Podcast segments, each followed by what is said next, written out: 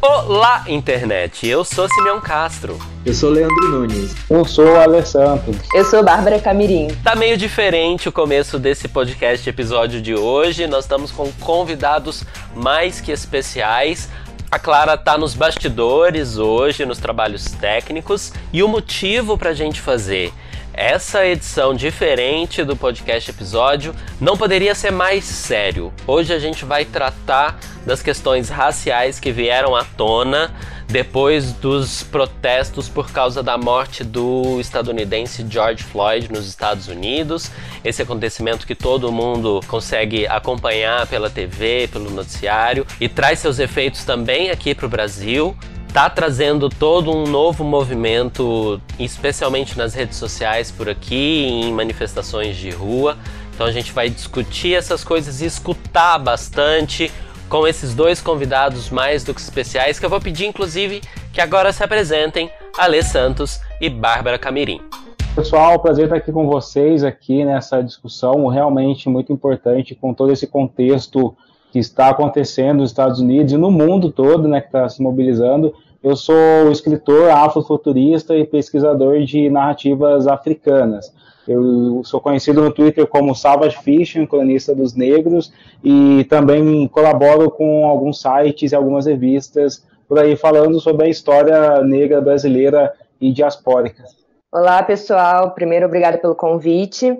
Eu sou a Bárbara Camirinha, sou pesquisadora. Atualmente estou fazendo doutorado na UF e o meu tema principal é a representação negra na Netflix, passando também por todas essas narrativas, em outros lugares também, essas discussões sobre a questão da representatividade.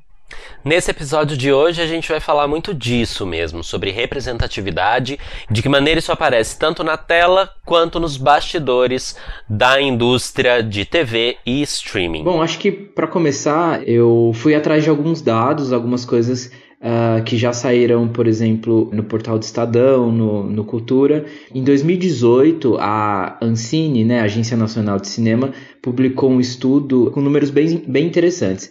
Dos 142 filmes brasileiros lançados em 2016, apenas 2,1% deles tiveram homens negros na direção e 0% de mulheres negras. Em maio desse ano, o Estadão noticiou um estudo de raça e gênero divulgado pelo Grupo de Estudos Multidisciplinares de Ação Afirmativa, baseado em 240 longas metragens nacionais, com a maior bilheteria de 95 a 2010. Dentre essas 240 produções, não havia, nos top 10 de cada ano, não havia nenhuma mulher preta ou parda como diretora ou roteirista desses filmes, ou seja, um cenário em que por muito tempo a gente não vê a presença de homens negros, mulheres negras em posições de liderança, né, no caso do cinema e das séries, e também como roteiristas. E aí eu pergunto para vocês, a gente está vendo nesse momento aí, 2020, uma transformação no mercado do cinema e do streaming, ou a gente ainda está caminhando passos lentos? O que, que vocês acham? Eu acredito que a gente ainda está caminhando em passos lentos e que muitas vezes eles são impulsionados por, por, pelo que vem por fora dessas indústrias. É, quando você me traz esses números do Brasil, por exemplo, eu me lembro muito da polêmica que ocorreu quando divulgaram a série que a Globo vai fazer, ou faria, não sei se está confirmada, uhum. sobre a vida da Marielle. E toda a uhum. polêmica em volta disso, por, pela equipe de produção ser completamente branca.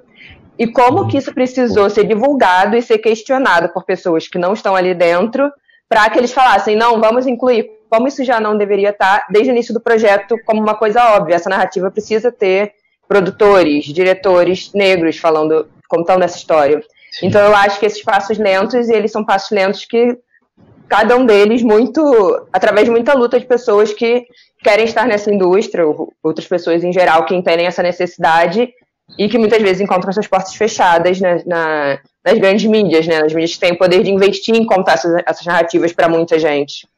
E eu acho que é interessante a gente é, comentar que essa evolução não é natural. Tipo, não é natural que nos próximos anos, que cada ano tenha mais negros na indústria, uhum porque é uma indústria que se retroalimenta de si mesmo, sabe? Tipo, ela olha para dentro das mesmas pessoas, para os mesmos lugares, para as mesmas universidades, e por mais que você já tenha é, há quase meia década, um movimento que começou em Hollywood, um uhum. movimento que tem questionado, isso não reflete exclusivamente no Brasil. É como se o Brasil visse aquilo e falasse: olha, legal, está começando a ter é, séries e roteiristas negros lá, mas aqui dentro a gente vai continuar procurando nos mesmos lugares, porque é, a, parece que tem uma certa insensibilidade para o racismo estrutural que existe no país, uhum. que separa os negros das oportunidades de contar histórias, né?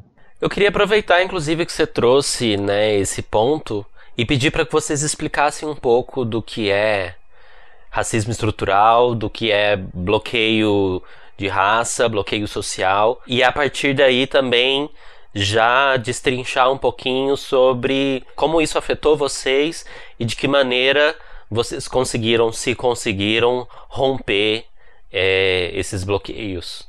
Então, é, o racismo estrutural é assim, é, ele é uma estrutura baseado numa hierarquia de raças que foi construída a, aqui no Brasil há séculos, né? E também depois com a República teve um movimento de eugenia, de branqueamento que estruturou toda a questão de estereótipos, que construiu leis que tinham é, finalidades de separação, sabe? Tem uma lei eugenista que queria trazer é, europeus para branquear a raça brasileira, e isso assinado em 1945, tinha livros de medicina, porque a medicina acreditava que o cérebro do negro era, era menor que o cérebro de branco, isso é no Brasil, e tinha a, a, psicologia brasileira que defendia que a criminalidade era coisa do sangue negro, então tudo isso foi criando, é, foi estabelecendo uma crença de que negros eram inferiores, não eram muito inteligentes, não serviam, a cultura negra não servia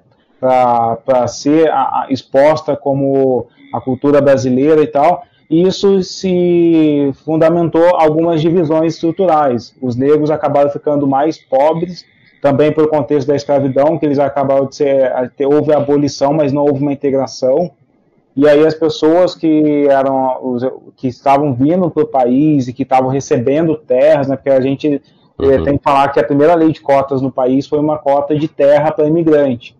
Aquela pessoa há quatro gerações atrás que era branca, mas ela era muito pobre, mas recebeu um pedacinho de terra, hoje não faz parte da estatística de 60% de brasileiros que não têm uma casa própria, porque herdou isso daí. Ou seja, é um bolo que vai se criando a partir de toda uma estrutura racializada do passado. É, eu acho importante falar também que a gente sempre traz o passado, mas como essas estruturas elas se reproduzem o tempo todo hoje em dia, assim, não é uma coisa que parou em algum momento. E que também não é uma coisa que é totalmente atribuível a decisões individuais, porque, assim, tem uma questão do acesso a ao poder econômico, ao poder político. Aqui a gente está falando de, de séries, ao próprio poder da mídia. Então, assim, eu acho importante falar isso porque muitas vezes se desfaz ou pega uma pessoa que de repente rompeu isso e coloca aquilo como uma possibilidade individual, mas uhum. quando a gente traz essa coisa estrutural é exatamente dizer que você precisa mudar as estruturas todas para não que isso não te tira o dever de fazer você individualmente a lutar por isso, mas entender que existe toda uma estrutura, você não pode atribuir isso simplesmente a pegar casos exemplares, por exemplo. Uhum. Exatamente o que ela falou mesmo, a gente tem que olhar para a estatística social, porque é a história de um povo e não uhum. a história de um indivíduo, porque as pessoas tendem a pegar exceções e falar, olha, o Lázaro Ramos conseguiu uhum. se tornar um grande contador de história, então todo negro consegue. A gente está falando de uma indústria e, por exemplo, na indústria da da escrita, eu que trabalho com editoras, é, tem um estudo que saiu, acho que dois anos atrás, que mostrou que 90 e tantos por cento dos escritores contratados por editoras são brancos.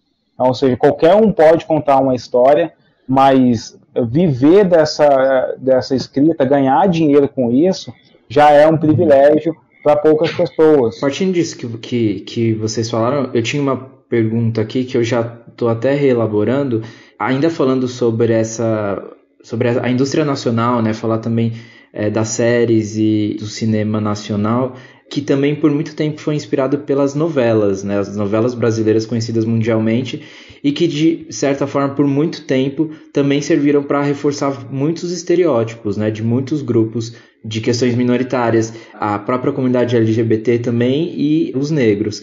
E aí vocês me falando agora sobre essa questão estrutural, onde a gente pode identificar os nós, assim, porque me parecem que são muitos nós, são tanto pela própria indústria quanto pela educação. De que maneira a gente pode tentar identificar onde estão esses nós? Porque parecem que são muitos e muitos obstáculos, né? Eu acredito que o principal nó é a bolha que existe, sabe? A gente tem uma indústria que tende a procurar, talentos nos mesmos lugares e pelos mesmos critérios, pelos mesmos caminhos específicos. Então, se você está reproduzindo as mesmas fórmulas, o que você vai é, achar é um padrão, sabe? Sim. Um padrão que vai continuar se reproduzindo até que você resolva mudar esses critérios, é, mudar as formas de chegar nas pessoas e, e passar a olhar para outros centros de criatividade. A gente está num país que, que a sensação que eu tenho é que a indústria audiovisual brasileira é sudeste, né, Rio e São Paulo. Uhum. a gente tem Acre, a gente tem Alagoas, a gente tem Salvador, e a gente não tem acesso a esses talentos. Imagina o talento do interior de Alagoas, é, dá a impressão de que não existe gente inteligente, criativa e um grande cineasta lá no meio do Acre, no meio do Amazonas, mas claro que existe, é que a indústria não cria caminhos para que essas pessoas cheguem. E aí uhum. tem a questão de que chegar nesses, nesses, nessas, nessa empresa, nessa indústria, é um privilégio em si porque o negro e o pobre no Brasil, eles tendem a trabalhar com coisas mais simples, né? Porque, uhum. Por conta da escolaridade, porque a gente sabe que na arte mesmo demora para vir um retorno financeiro. Eu não posso esperar, geralmente as pessoas pobres com 12, 14 anos de idade já estão trabalhando qualquer coisa para ajudar em casa. Uhum. Então, e aí você vai precisar, você não consegue é, escrever, tipo, eu, eu tenho, preciso de quatro meses, por exemplo, para trabalhar num livro.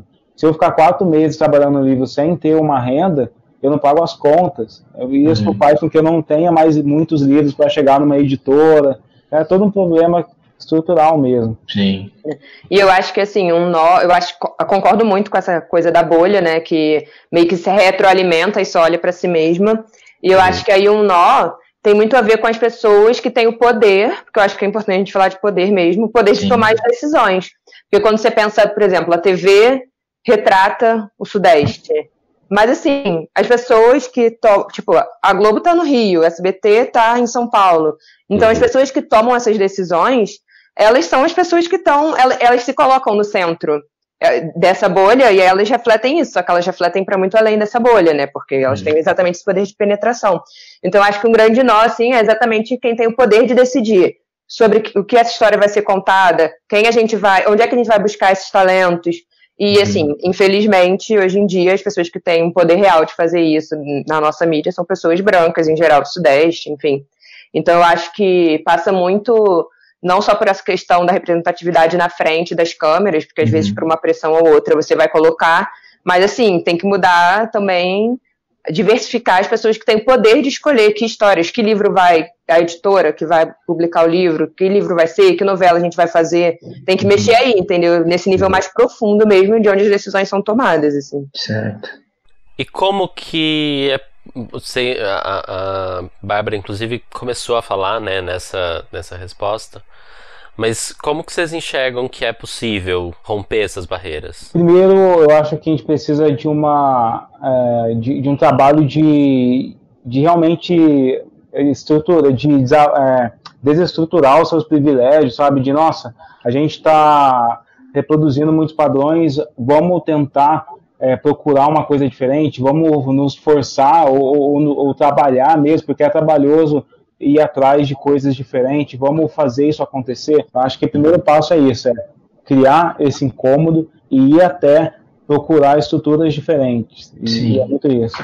Eu acredito que, assim, é, a gente ter acesso a essas experiências, né, de séries que aqui no Brasil é extremamente raro, de séries com equipe, equipes negras, é, às vezes todo o elenco negro, eu acho que mostra um pouco que é possível, assim, fazer séries assim e e darem certo, e as pessoas têm interesse, não necessariamente só pessoas negras, entendeu?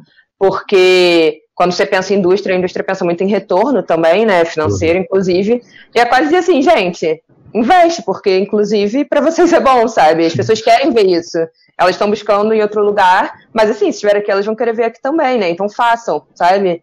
É interessante você ver mudar essa centralidade, né? Porque botar uma, um protagonismo que não é só aquele melhor amigo, ou então, pior ainda, só aqueles papéis tipo, de vilão, ou de ou a pessoa que é o bandido, mas você, tipo, ter acesso a esses mundos fictícios, mas que a gente se identifica e que a gente se, se torce, a gente se envolve né, com os personagens, ter acesso a esses personagens que até pouco tempo a gente simplesmente não conhecia, assim, não chegava.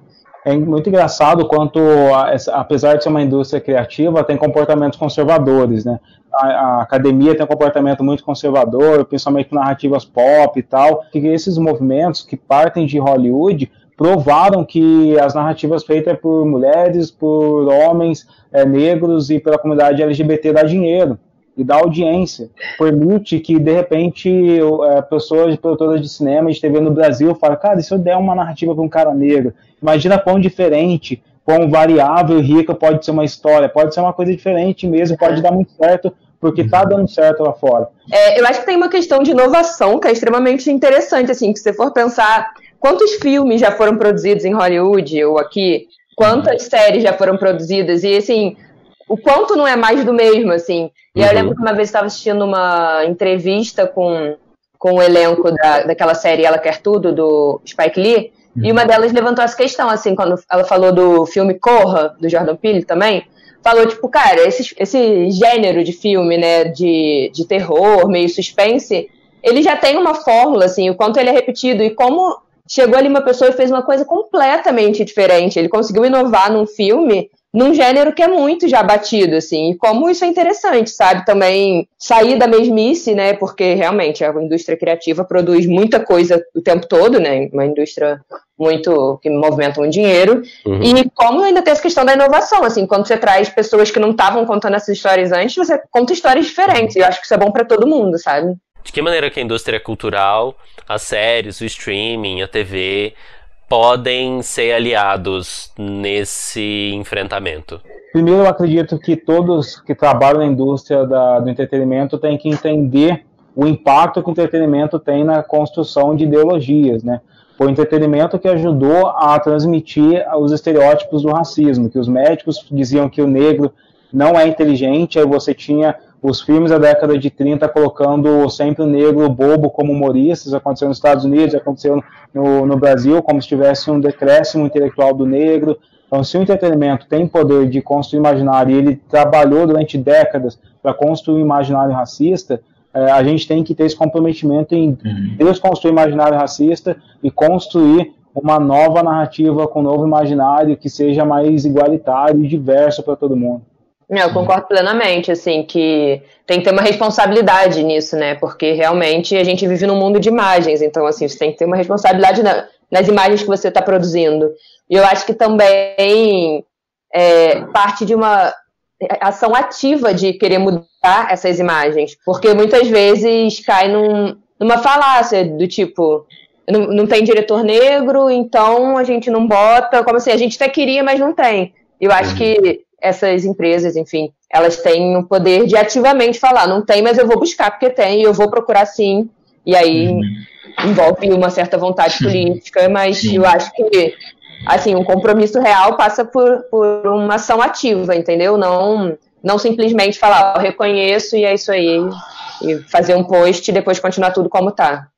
Uhum. E no presente, como que vocês acham que está essa representação? É, eu acredito que a gente já teve um certo avanço no sentido de que antes a invisibilidade era o padrão, então simplesmente, sei lá, você pega um Friends da vida nos anos 90, uhum. todo mundo é branco, não só os principais, como todos os personagens em volta deles, Sim.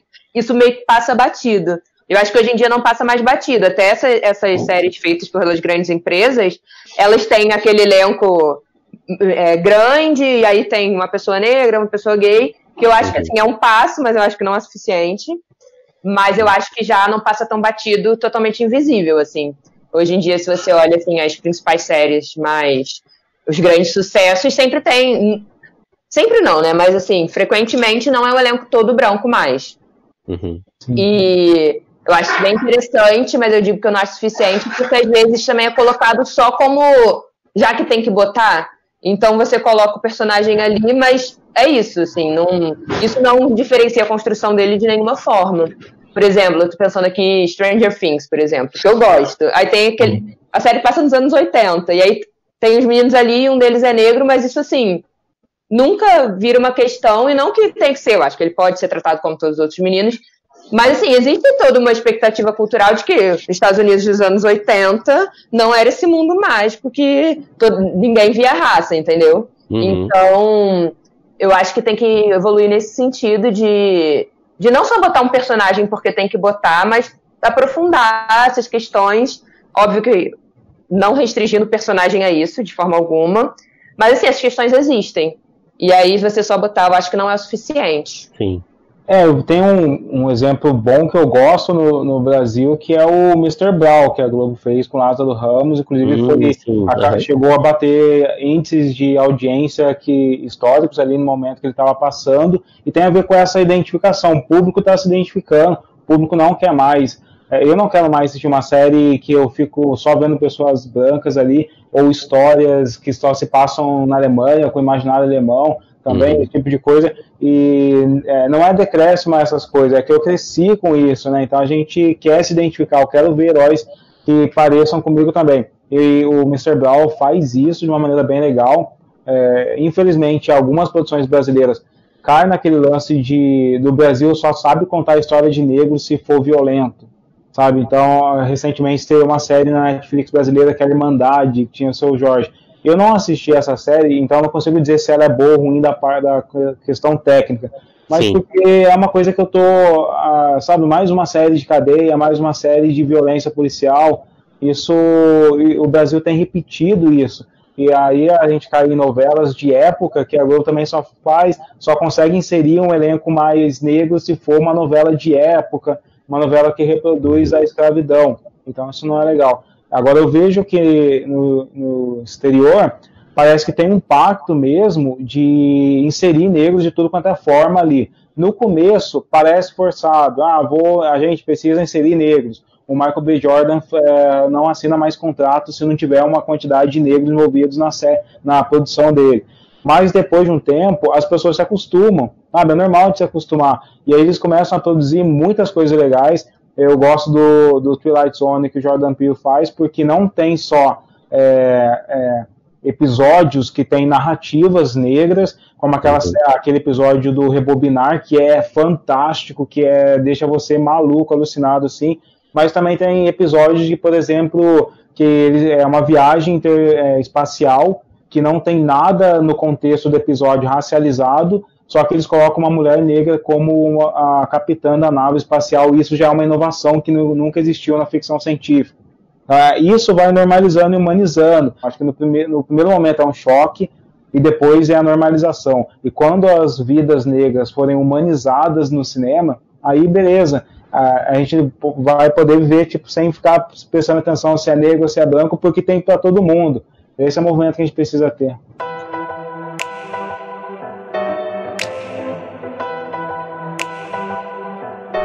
E o Vi Recomendo de hoje vai ser um pouquinho diferente, porque não vai ser ninguém de fora da nossa conversa. Afinal de contas, a gente está com esses dois convidados incríveis e eles têm indicações de séries pra gente assistir. É, eu pensei em duas, assim, pra indicar. É, a primeira é Olhos que Condenam, da Ava, que já, enfim, está em muitas listas, mas eu acho que ele é fundamental e eu acho que vale a pena pesquisar tudo para além dele também, assim, não só da história real, mas todo o processo de produção, de como os meninos da história real, né, para quem não sabe, uhum. o, o, é um, uma minissérie da Netflix que fala sobre cinco meninos de Nova York que foram condenados injustamente pelo estupro de uma mulher branca, e aí, muitos anos depois, depois de já terem cumprido pena, um deles ainda estava na prisão, é, foram inocentados quando o verdadeiro culpado falou, né, e provaram que realmente eles foram simplesmente incriminados. Só que, para além disso, todo o processo de produção da série, os meninos reais foram incluídos, assim. Então, eles conheceram a Ava, eles, tipo, a ideia meio que partiu de um deles, assim, que já conhecia o trabalho da Ava, que já estava ganhando um nome nessa indústria com o filme Selma. Então, eu acho que é muito interessante para a gente pensar a história em si, que é, tipo, terrível, mas precisa ser contada, e tem essa parte da humanização, né? Não, não mostra simplesmente meninos presos, mas mostra o que era a vida deles antes, o que, que eram aquelas crianças, porque eles eram adolescentes, assim. Sim. Mas também pensar todas essas questões de como a indústria pode fazer diferente, sabe? É, por trás das câmeras também. E aí, num, num tom mais leve, ideia de, de indicar também Insecure da, da HBO, que é com a Issa Rae, que aí, tipo, também mostra as dificuldades dela como uma mulher negra, mas já tem um tom mais leve de dificuldades do dia a dia e não nas facetas piores do racismo, que seria esse emprisionamento, assim, e tem esse tom mais leve, mas que também é muito bom. É, eu gosto de. Agora acabou de estrear na Netflix Expresso do Amanhã, tem alguns personagens legais. Eu acho que ela era de um filme que agora está se transformando em série. Uhum. Cara Gente Branca, se você quer confrontar os seus privilégios, assista Cara Gente Branca. É, se você não está acostumado com debate racial, cara, você vai se chocar. E você dá um tapa de cara assim, bem louco, assim. Mas é uma boa série. Uma série que eu amo e que pena que acabou, The Get Down, conta a origem do hip hop. É, legal. Tem uma música fenomenal, tem discoteca, tem atuações, tem o filho, tem Jaden Smith ali, cara, eu amo essa série. e se você, tipo, alguma série que não tem exatamente um contexto negro, mas que tem boas atuações negras ali, é o Altered Carbon, na segunda temporada. Uhum, tem vários sim. atores assim, mandando muito bem. Inclusive, eu vou acabar o podcast, vou lá assistir um episódio novo. e para crianças, só para terminar, se você tem um filho negro e quer uma série boa, tem o Criando Dion lá na Netflix também, sim. que vem trazer essa humanização para as crianças pretas como super-heróis, que é uma série emocionante que vai deixar você super feliz. Legal. Gente, muito obrigado. Pra gente terminar, eu quero que vocês pendurem aí, né, redes sociais, publicações que vocês fizeram, lugares onde vocês participam, onde que o nosso ouvinte pode encontrar vocês.